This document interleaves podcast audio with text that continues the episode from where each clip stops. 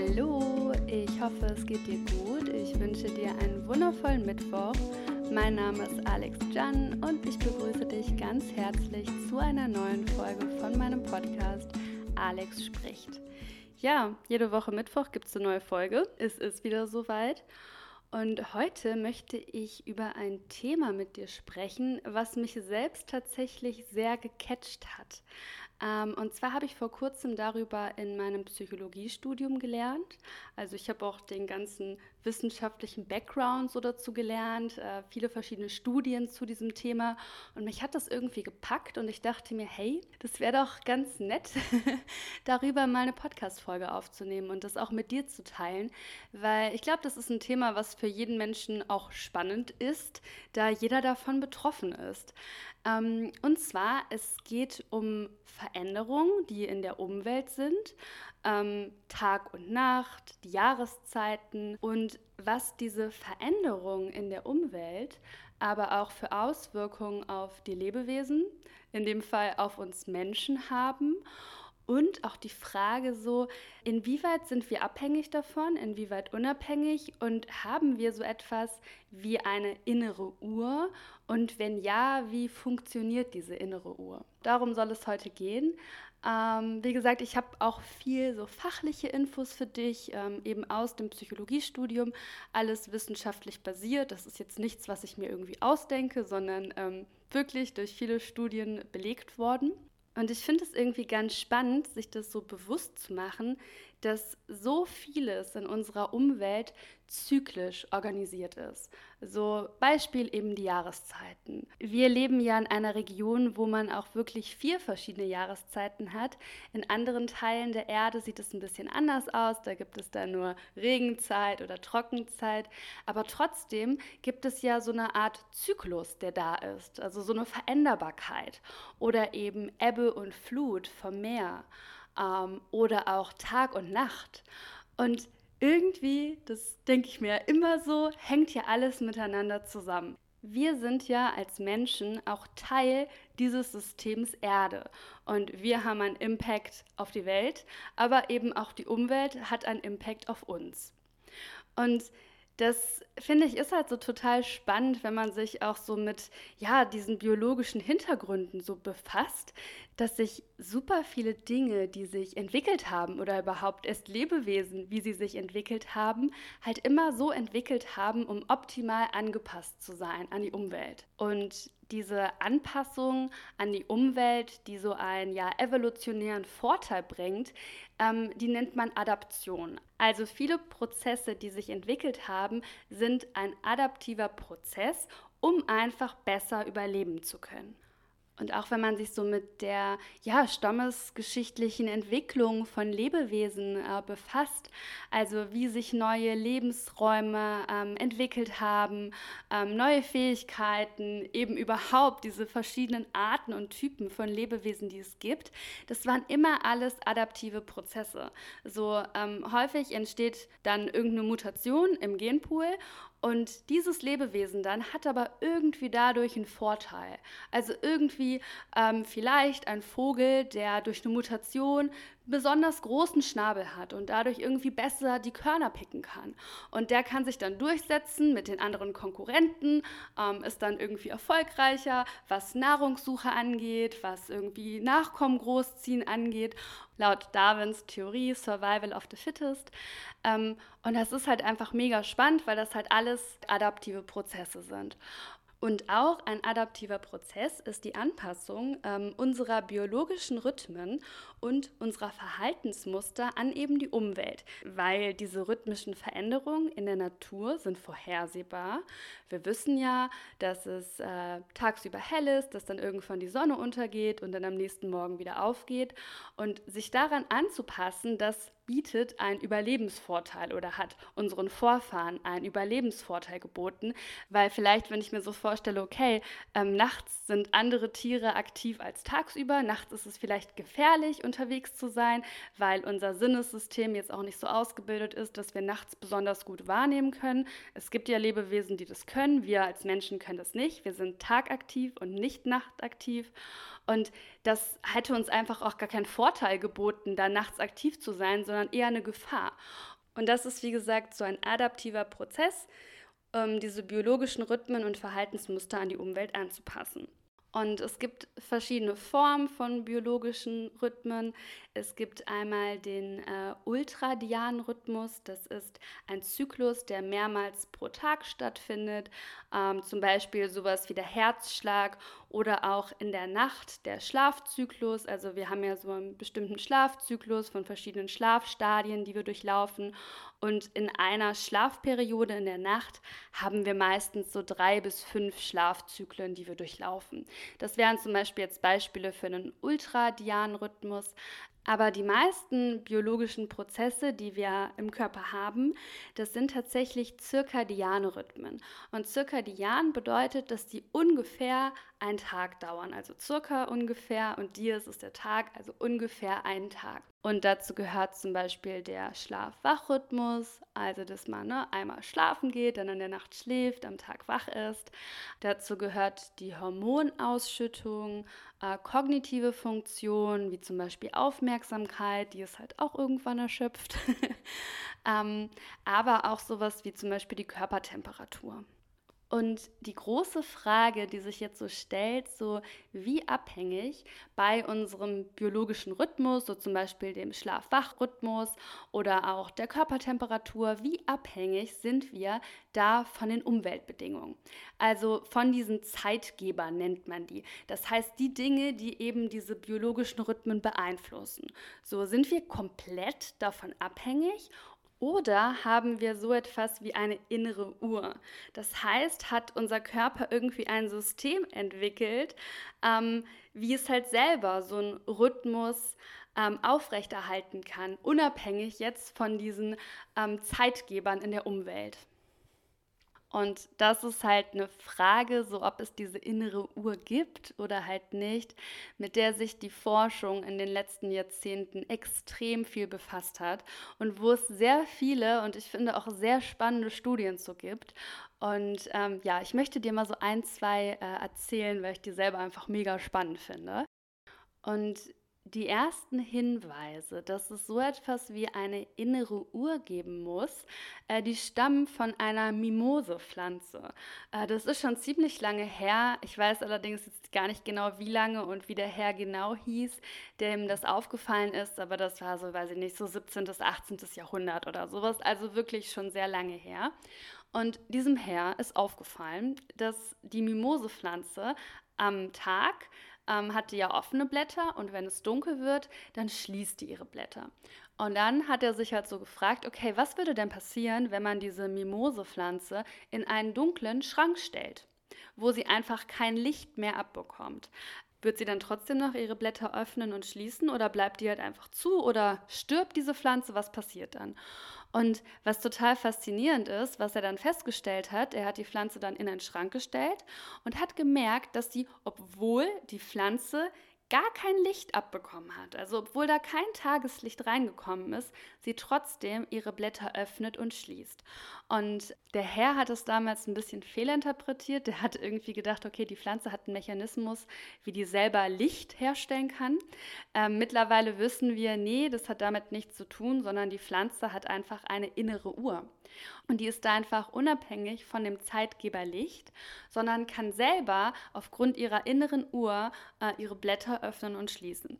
So, das war so der erste Anhaltspunkt. Dann gab es ganz viel tierexperimentelle Forschung und da gab es äh, viele Versuche mit Nagetieren.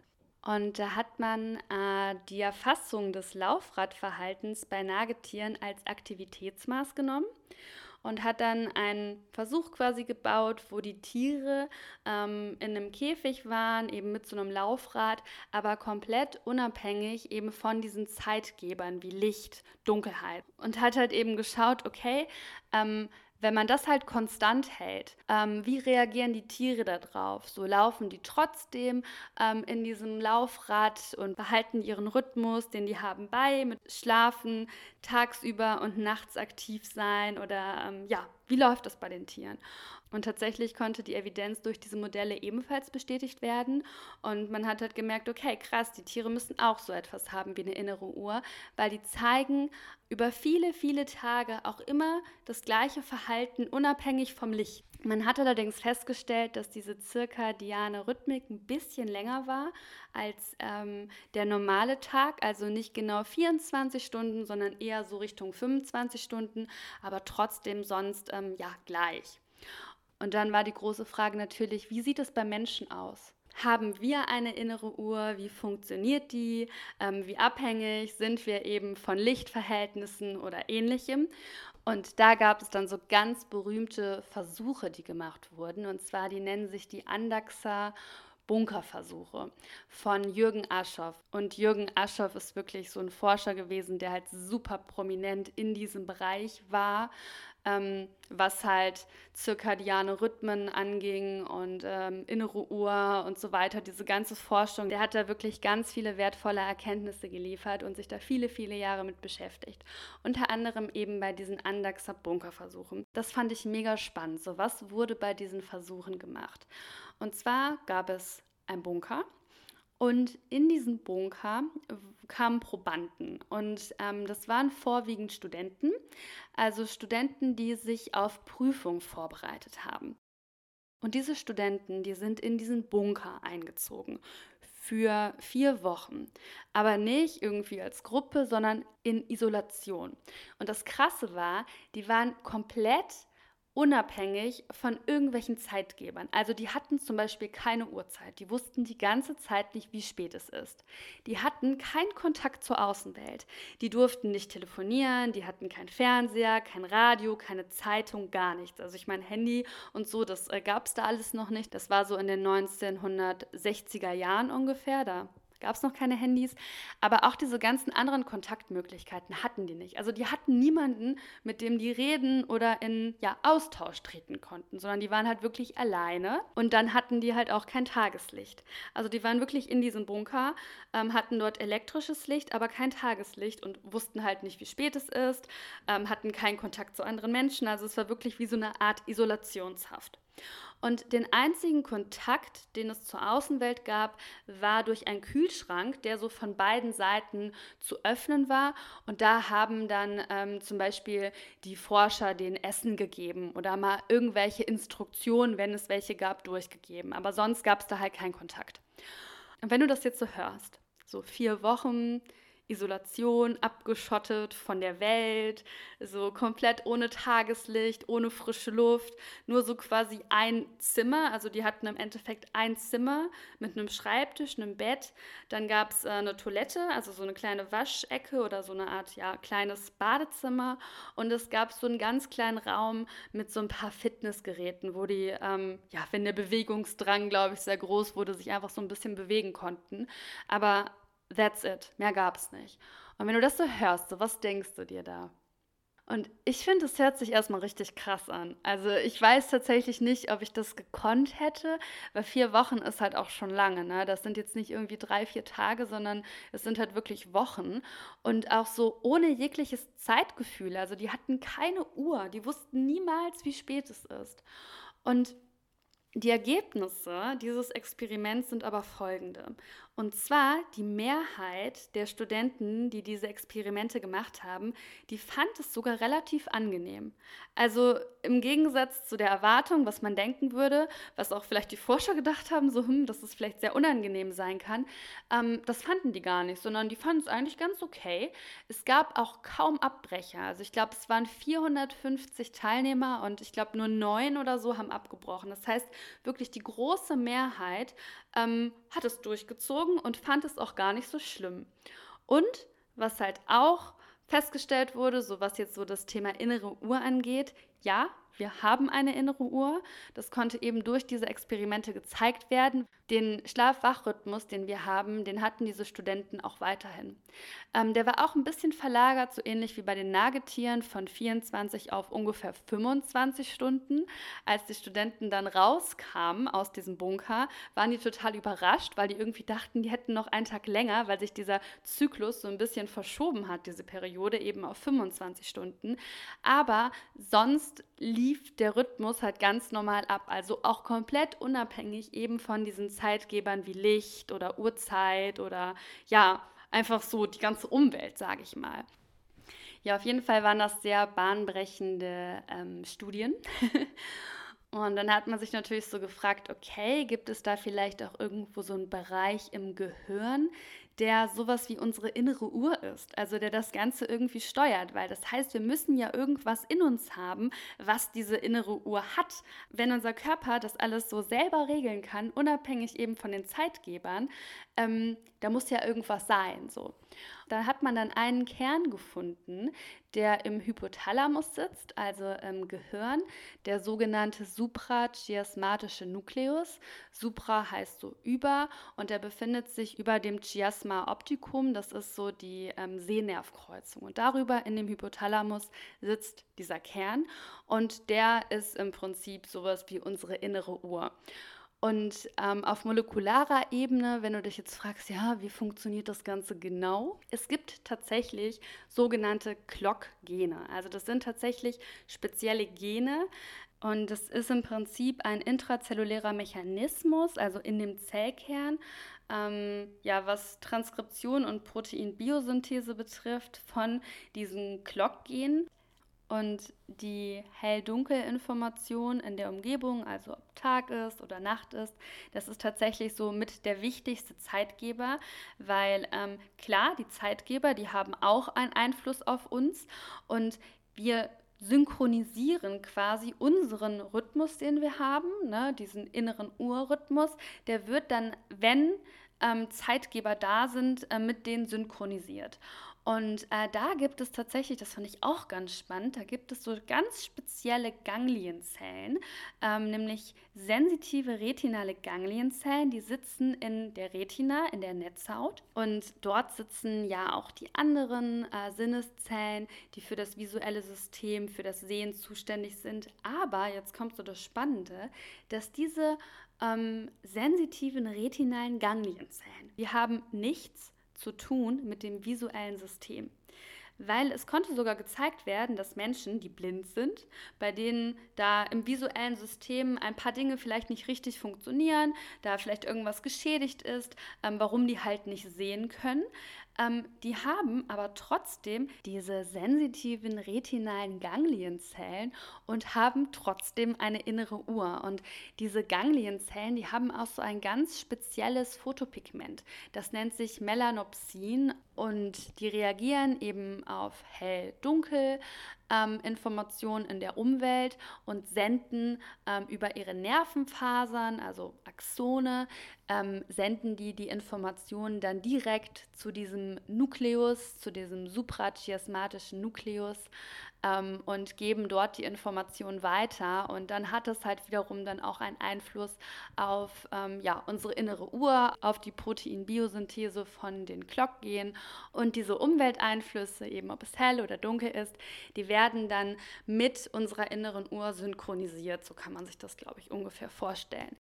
Zusammenfassend kann man sagen, so ja, wir haben eine innere Uhr, aber ähm, auch die Bedingungen in der Umwelt, die Umweltreize, hell-dunkel, ähm, diese Zeitgeber, die spielen natürlich auch eine Rolle für uns und es wird dann einfach miteinander synchronisiert.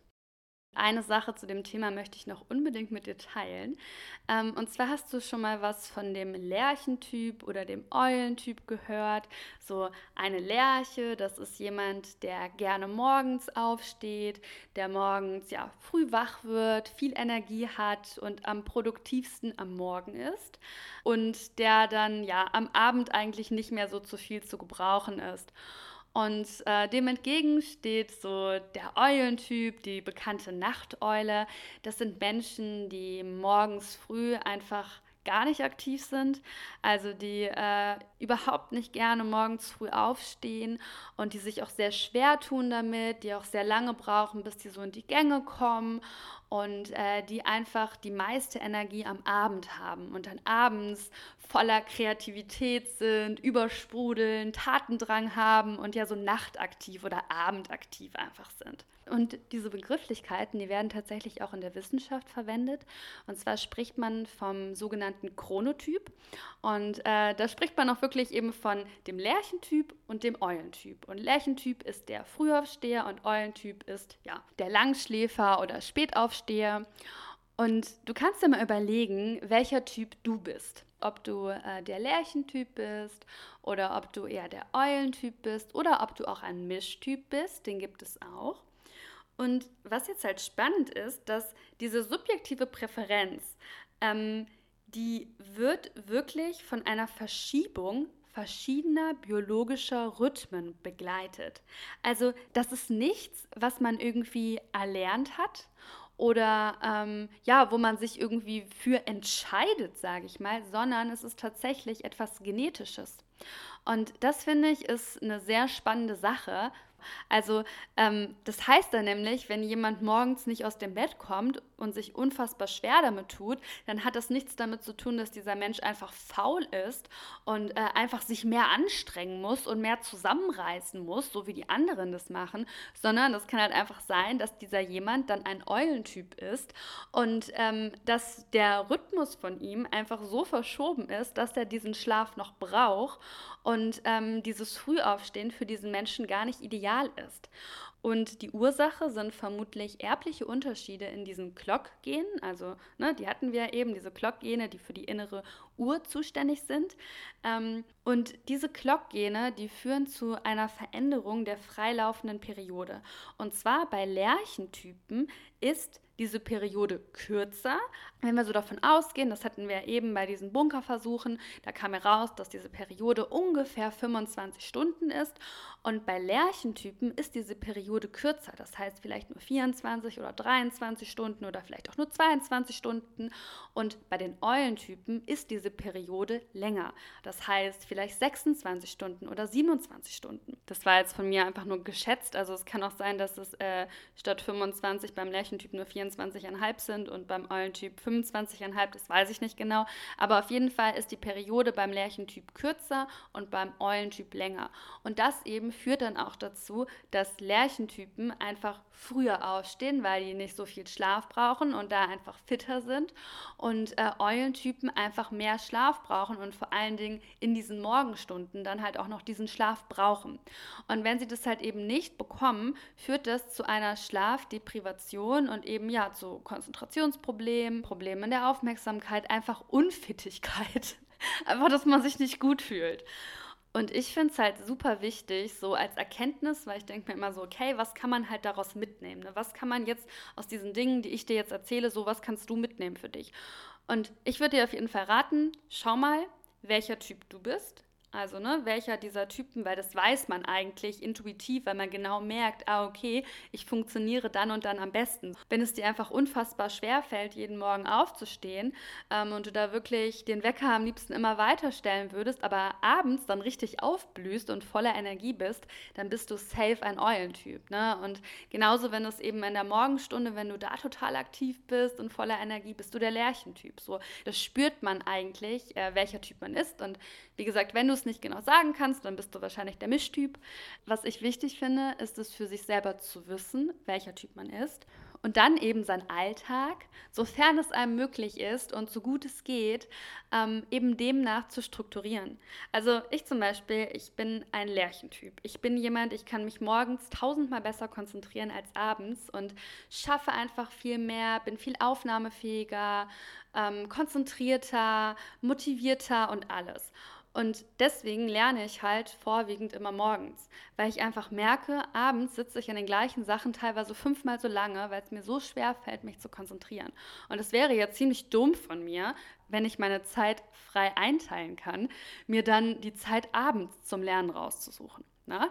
Das heißt, wenn du irgendwie die Möglichkeit hast, dir das so ein bisschen einzuteilen, deine Zeit, dann macht es so, dass es auf deinen Typ passt.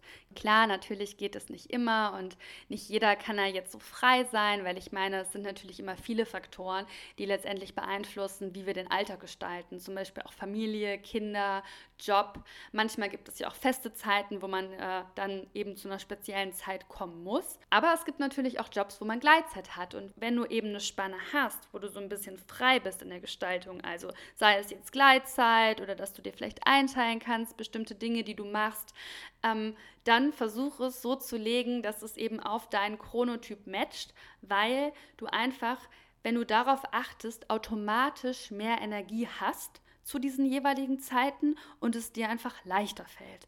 Und ich finde, das Leben ist schwer genug. Man muss es sich nicht unnötig schwer machen. Und ähm, genau, deswegen das einfach so für dich auf jeden Fall so mitnehmen. Und noch eine ganz kleine abschließende spannende Sache dazu zum Schluss.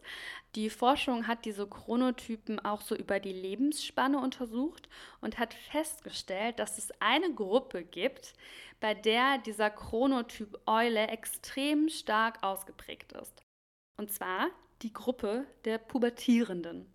Weil gerade bei Pubertierenden ist es so, dass dieser Zyklus verschoben ist. Also so von der Pubertät beginnend, so 13, 14, bis ins frühe Erwachsenenalter, so um die 20. Ähm, da ist besonders stark dieser Eulentyp ausgeprägt. Und diese Periode, also diese Zyklusperiode, ähm, die ist einfach länger. Und deswegen strugglen auch so viele junge Leute, die in der Pubertät sind, damit morgens früh aufzustehen.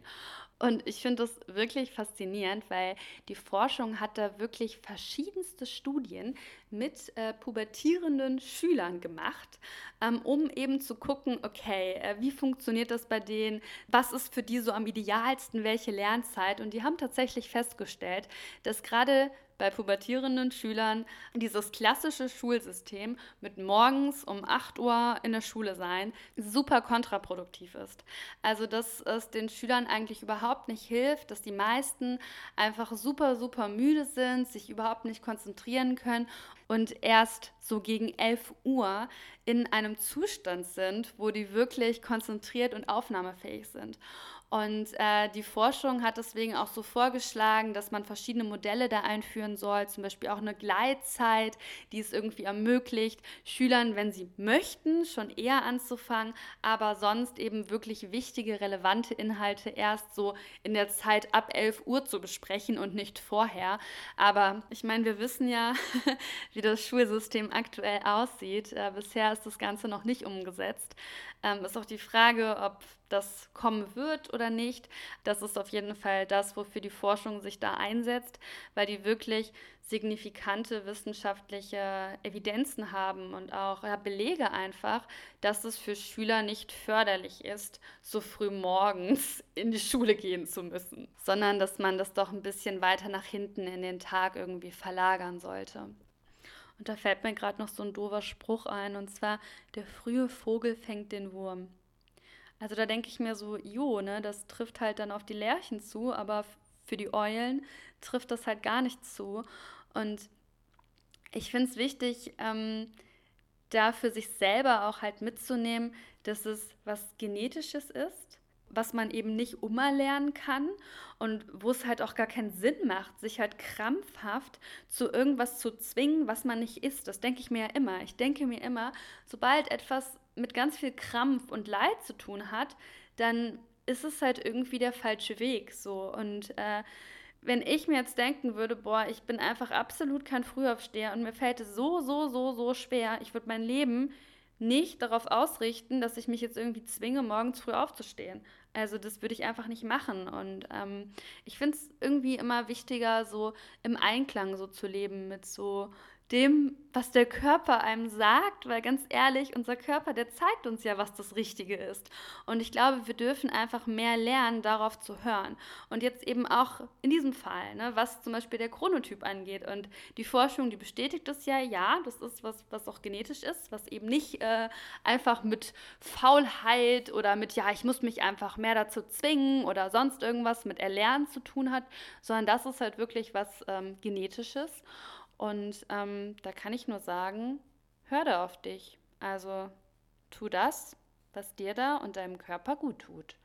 Und wenn du morgens länger schlafen willst, dann mach das mit einem guten Gefühl und sag dir dann, jo, ich bin Eule, läuft. ich mache dann abends meine Sachen, die ich machen will, so. Ja, genau. So viel zu diesem Thema ähm, innere Uhr und Chronotyp. Ich finde es, wie gesagt, ein sehr spannendes Thema und ich hoffe, dass auch du etwas für dich mitnehmen konntest. Und äh, ja, wenn dir der Podcast gefällt, abonniere ihn gerne. Es gibt jede Woche Mittwoch eine neue Folge. Du kannst auch gerne mal abstimmen. Ich habe eine Abstimmung geschaltet, so welcher Chronotyp du bist. Bin ich mal gespannt, äh, was die Leute so antworten. Ja, ich freue mich auch, wenn du mal bei Instagram bei mir vorbeischaust. Da heiße ich Alex Jan. Ich habe dir mein Profil aber auch in der Infobox verlinkt. Ich wünsche dir jetzt noch eine ganz, ganz tolle Woche und wir hören uns dann am nächsten Mittwoch wieder. Mach's gut, deine Alex.